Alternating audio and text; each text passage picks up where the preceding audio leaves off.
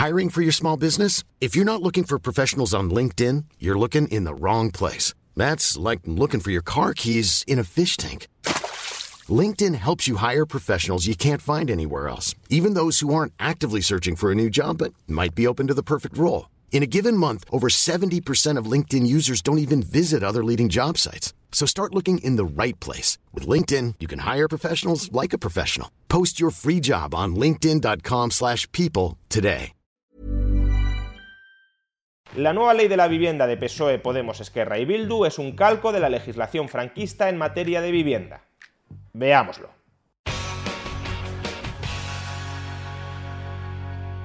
La nueva ley de la vivienda, consensuada entre PSOE, Podemos, Esquerra Republicana de Cataluña y Bildu, es una ley de la vivienda muy parecida a la ley de arrendamientos urbanos que aprobó el franquismo en el año 1964. De todas las reformas del mercado del alquiler que se han aprobado en España desde el año 1964, por ejemplo, la reforma del año 85, o la reforma del año 94, o la reforma del año 2012, esta nueva ley de la vivienda es, sin ninguna duda, la más parecida a la ley de la vivienda del franquismo. En el vídeo de ayer ya expusimos los detalles de esta nueva ley de la vivienda, y en el vídeo de hoy vamos a mostrar los claros paralelismos que existen con la legislación franquista. Y lo vamos a hacer en tres apartados clave. Primero, la motivación ideológica, segundo, el régimen de actualización de las rentas del alquiler y tercero, la prórroga y subrogación automática en el contrato del alquiler. Esos tres apartados son clave para entender el desastre que supuso la legislación del alquiler bajo el franquismo y el desastre que supondrá la nueva legislación del alquiler bajo PSOE, Podemos, Esquerra y Bildu. Primero, paralelismo entre la motivación ideológica de la nueva ley de la vivienda de PSOE, Podemos, Esquerra y Bildu y la motivación ideológica de la ley de la vivienda, de la ley de arrendamientos urbanos del franquismo. Escuchemos a Óscar Matute, portavoz de Bildu, relatarnos cuál es la motivación ideológica detrás de esta nueva ley de la vivienda que han pactado con sus socios de Podemos y de PSOE. En definitiva, estas son medidas de concreción para un propósito claro, que era el que alimentaba la vocación de Esquerra Republicana de Cataluña y Euskal Herria Bildu desde el inicio de las negociaciones, y era que esta ley rompiera con el paradigma que se ha instalado en el conjunto de la sociedad, y es que la vivienda es más un bien patrimonial o de consumo que un derecho. Es decir, que la vivienda no ha de ser un objeto mercantil, sino un derecho, y por tanto cualquier transacción mercantil que se efectúe con la vivienda, de compraventa o de arrendamiento, ha de estar subordinado a consideraciones de justicia social. Pues bien, ahora leamos cuál fue la motivación ideológica detrás de la Ley de Arrendamientos Urbanos de 1964 que aprobó el franquismo. Párrafo primero de esta ley. El movimiento liberalizador de la propiedad urbana ha de atemperarse no sólo al ritmo determinado por las circunstancias económicas del país, sino también a las exigencias ineludibles de la justicia social, que constituyen la médula y razón de ser de nuestro régimen político. A estos principios capitales responde la presente reforma de la Ley de Arrendamientos Urbanos. Es decir, que la inspiración ideológica de la Ley de la Vivienda del franquismo y la inspiración ideológica de la Ley de la Vivienda de PSOE, Podemos, Esquerra y Bildu es esencialmente la misma que la vivienda no esté regida por las leyes del libre mercado, sino por consideraciones de justicia social, que la vivienda no sea un bien de consumo o un bien patrimonial, sino un derecho. Vayamos ahora con la segunda semejanza que obviamente deriva de este principio ideológico inspirador común entre ambas piezas legislativas, el régimen de actualización de las rentas del alquiler.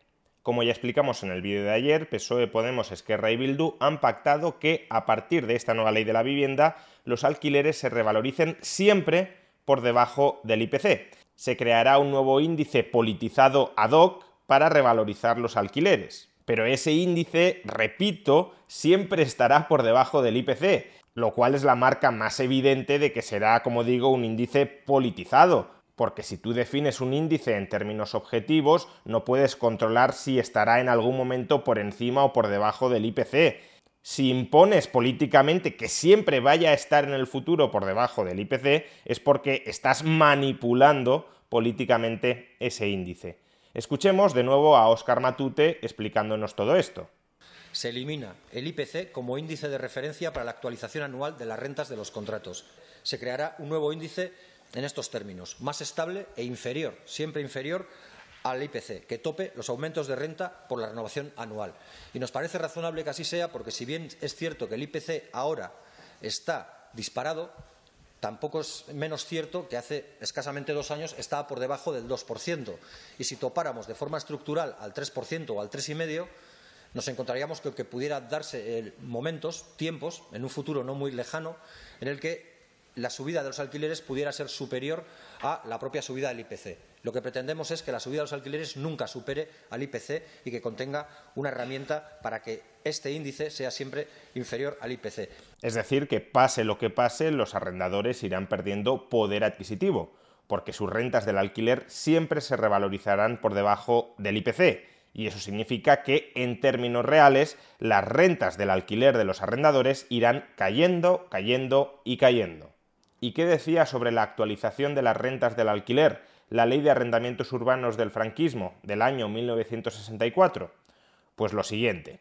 En su artículo 100.1 podemos leer la renta y las cantidades asimiladas a ella de las viviendas comprendidas en el número 2 del artículo 6 y de los locales de negocio se está refiriendo a viviendas calificadas como suntuarias, viviendas de lujo y alquileres comerciales que se encuentren en periodo de prórroga legal se adaptarán cada dos años a las variaciones del coste de vida mediante decreto aprobado en Consejo de Ministros, que aplicará a la renta revalorizada el índice ponderado fijado por la Dirección General de Estadística, si las partes no hubieran convenido de modo expreso otro sistema de actualización.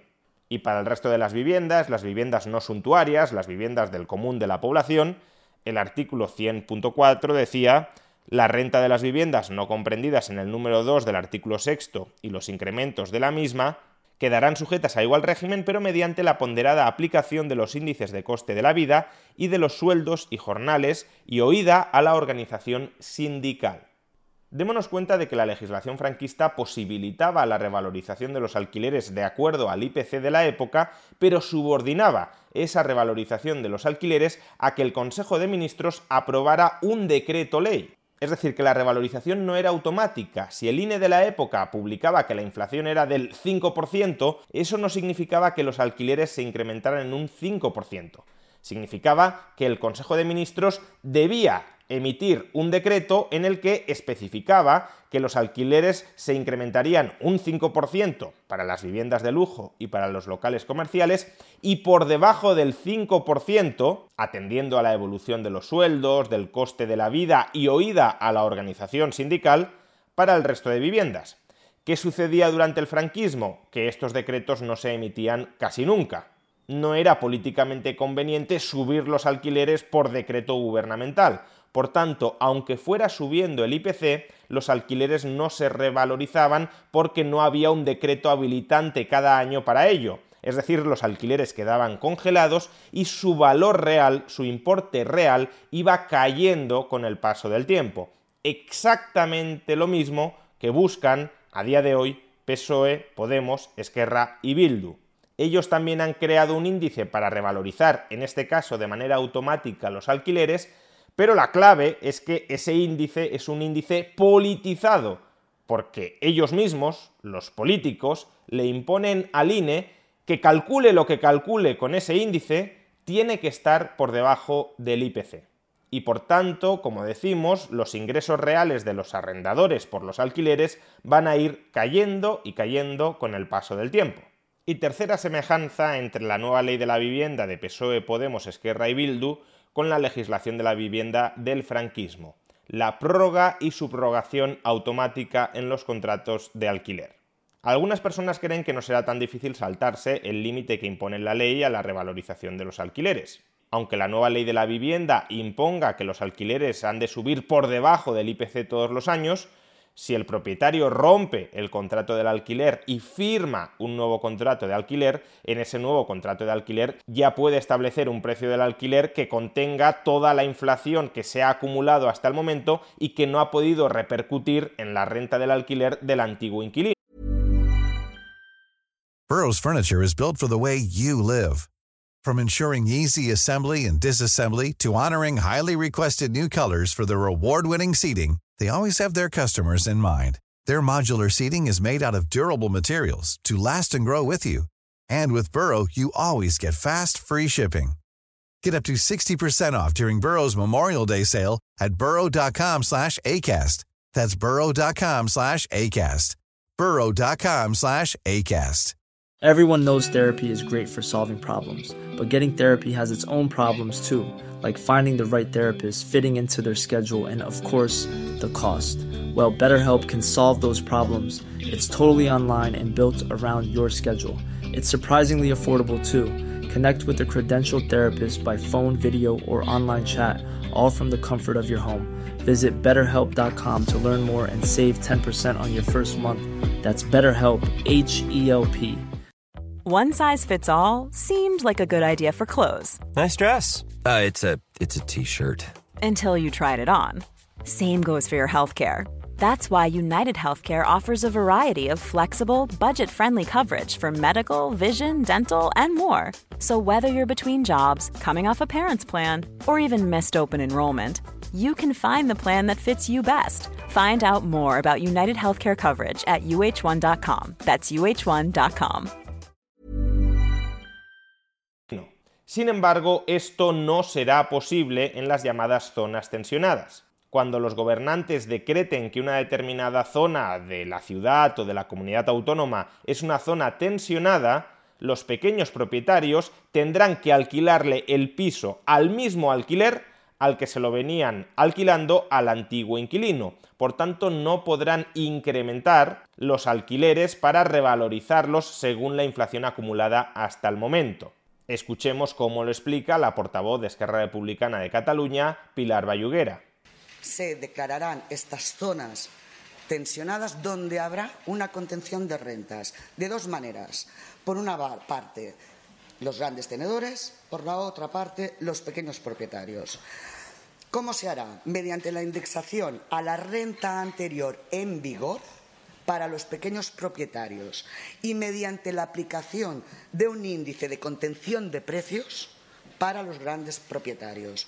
Dicho de otra manera, que a efectos prácticos las condiciones de un contrato de alquiler dentro de una zona tensionada se mantienen automáticamente de manera indefinida. Aunque el arrendador cambie de inquilino, el nuevo inquilino se subrogará en las condiciones contractuales del antiguo inquilino. Por tanto, si la renta del alquiler del antiguo inquilino no se había revalorizado al mismo ritmo que el IPC y por eso había ido cayendo en términos reales, la renta del alquiler del nuevo inquilino será exactamente la misma que la del anterior y a su vez tampoco podrá revalorizarse al mismo ritmo que el IPC. De ahí que la renta del alquiler vaya cayendo, cayendo y cayendo en términos reales y romper un contrato del alquiler para renegociar unas nuevas condiciones con un nuevo inquilino no vaya a servir de nada dentro de una zona tensionada, al menos si esta ley se termina cumpliendo en toda su extensión. ¿Y qué sucedía bajo la legislación franquista con la duración del contrato del alquiler y por tanto con la extensión, con la perdurabilidad temporal de las condiciones de un determinado contrato de alquiler? Pues lo podemos leer en los artículos 57 y 58 del texto refundido de la Ley de Arrendamientos Urbanos del año 1964. Artículo 57. Cualquiera que sea la fecha de la ocupación de viviendas con o sin mobiliario y de locales de negocio, llegado el día del vencimiento del plazo pactado, este se prorrogará obligatoriamente para el arrendador y potestativamente para el inquilino o arrendatario, aun cuando un tercero suceda al arrendador en sus derechos y obligaciones. Y el artículo 58.1 justamente dice respecto a la subrogación de un nuevo inquilino en las condiciones del anterior inquilino lo siguiente. Al fallecimiento del inquilino titular del contrato de arrendamiento, su cónyuge, descendientes, ascendientes y hermanos, que con aquel hubiesen convivido habitualmente en la vivienda con dos años de antelación a la fecha del fallecimiento, podrán subrogarse en los derechos y obligaciones del arrendamiento. No será necesaria la convivencia de los que estuviesen sometidos a la patria potestad del fallecido y respecto al cónyuge bastará la mera convivencia, sin exigencia en el plazo de antelación. Es decir, que bajo el franquismo los contratos de alquiler no solo no se revalorizaban de acuerdo al IPC, de acuerdo a la inflación, porque para ello era necesario un decreto del Consejo de Ministros que normalmente nunca llegaba, sino que además los contratos eran para toda la vida, aunque el arrendador quisiera romper el contrato del alquiler, y salvo en circunstancias muy tasadas, por ejemplo cuando lo necesitara para él o para sus hijos, aunque el arrendador quisiera romper el contrato del alquiler, no podía romperlo si el inquilino tampoco quería romperlo. No solo eso, a la muerte del inquilino, sus herederos, sus hijos, por ejemplo, podían subrogarse en las mismas condiciones del antiguo contrato de alquiler. De modo que a efectos prácticos teníamos una renta del alquiler pactada en 1965 que no se revalorizaba de acuerdo al IPC y que se mantenía congelada sin edie entre generaciones. De ahí que muchos contratos de alquiler de renta antigua pagaran alquileres verdaderamente minúsculos, alquileres bajísimos y totalmente alejados del precio de mercado real de esos alquileres. Pues bien, exactamente lo mismo que este objetivo franquista es lo que buscan ahora mismo PSOE, Podemos, Esquerra y Bildu, a saber, mantener congelado el alquiler dentro de las zonas tensionadas y que la inflación lo vaya devorando, sin posibilidad de que se renegocie al alza el alquiler dentro de una zona tensionada, ni siquiera cambiando de inquilino, porque el nuevo inquilino se subroga automáticamente en las condiciones del anterior. ¿Cuáles fueron las consecuencias sobre el mercado del alquiler de esta legislación franquista? Pues esencialmente destruir el mercado del alquiler en España. Esta ley franquista de arrendamientos urbanos del año 1964 se mantuvo vigente en España hasta el año 1985. Pues bien, antes de la aprobación de esta ley, en los años 50, el porcentaje de españoles que vivían de alquiler era el 50% de las familias. Desde la aprobación de esta ley, el porcentaje de españoles que pasaron a vivir de alquiler cayó hasta el entorno del 10-15%.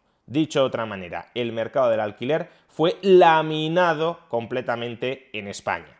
Solo durante los últimos años el porcentaje de españoles que viven de alquiler ha empezado a subir de nuevo conforme se fue posibilitando una mayor autonomía de pacto entre el arrendador y el arrendatario. Y la nueva ley de la vivienda de PSOE, Podemos, Esquerra y Bildu, calcada a la legislación de la vivienda del franquismo, tendrá efectos similares sobre el mercado del alquiler. En un aspecto, sin embargo, la situación actual será peor que bajo el franquismo. Y es que el franquismo sí se cargó el mercado del alquiler en España, pero al mismo tiempo impulsó, subsidió incluso, que las familias españolas se convirtieran en propietarias de vivienda. Entre el año 61 y el año 75, el régimen franquista construyó más de 4 millones de viviendas de protección oficial cuya propiedad entregó a familias españolas, a costa claro de los contribuyentes que financiaron esas viviendas. De modo que los españoles no pudieron acceder a una vivienda en régimen de alquiler, porque el franquismo se había cargado el mercado del alquiler, pero al menos muchas familias españolas pudieron acceder a una vivienda en régimen de propiedad. Sin embargo, la nueva ley de la vivienda de PSOE, Podemos, Esquerra y Bildu se cargará, como la legislación franquista, el mercado del alquiler, pero no parece que ahora mismo haya ningún proyecto en ciernes para facilitar desde el Estado o desde el mercado la construcción de nuevas viviendas. Con lo cual, si tenemos un problema de oferta y lo tenemos. No hay suficientes viviendas en las grandes ciudades para todas las familias que quieren acceder a una vivienda y nos cargamos el mercado del alquiler sin impulsar el mercado de propiedad, entonces habrá muchas familias que no podrán ni alquilar ni tampoco comprar.